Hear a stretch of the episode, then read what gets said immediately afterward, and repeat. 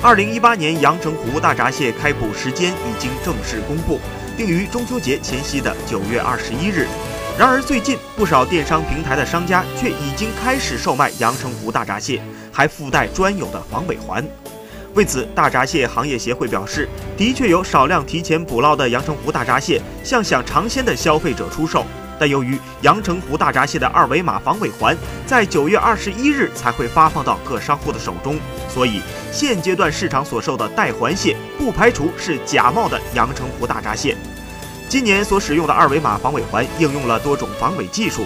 除了二维码识别方式，消费者还可以通过电话、图案、外观等多种手段鉴别大闸蟹的真假。据悉，在大闸蟹开捕后，江苏扬州泰州国际机场将正式开通全货机航线，届时货运公司联合机场共同为大闸蟹开通空中快捷通道。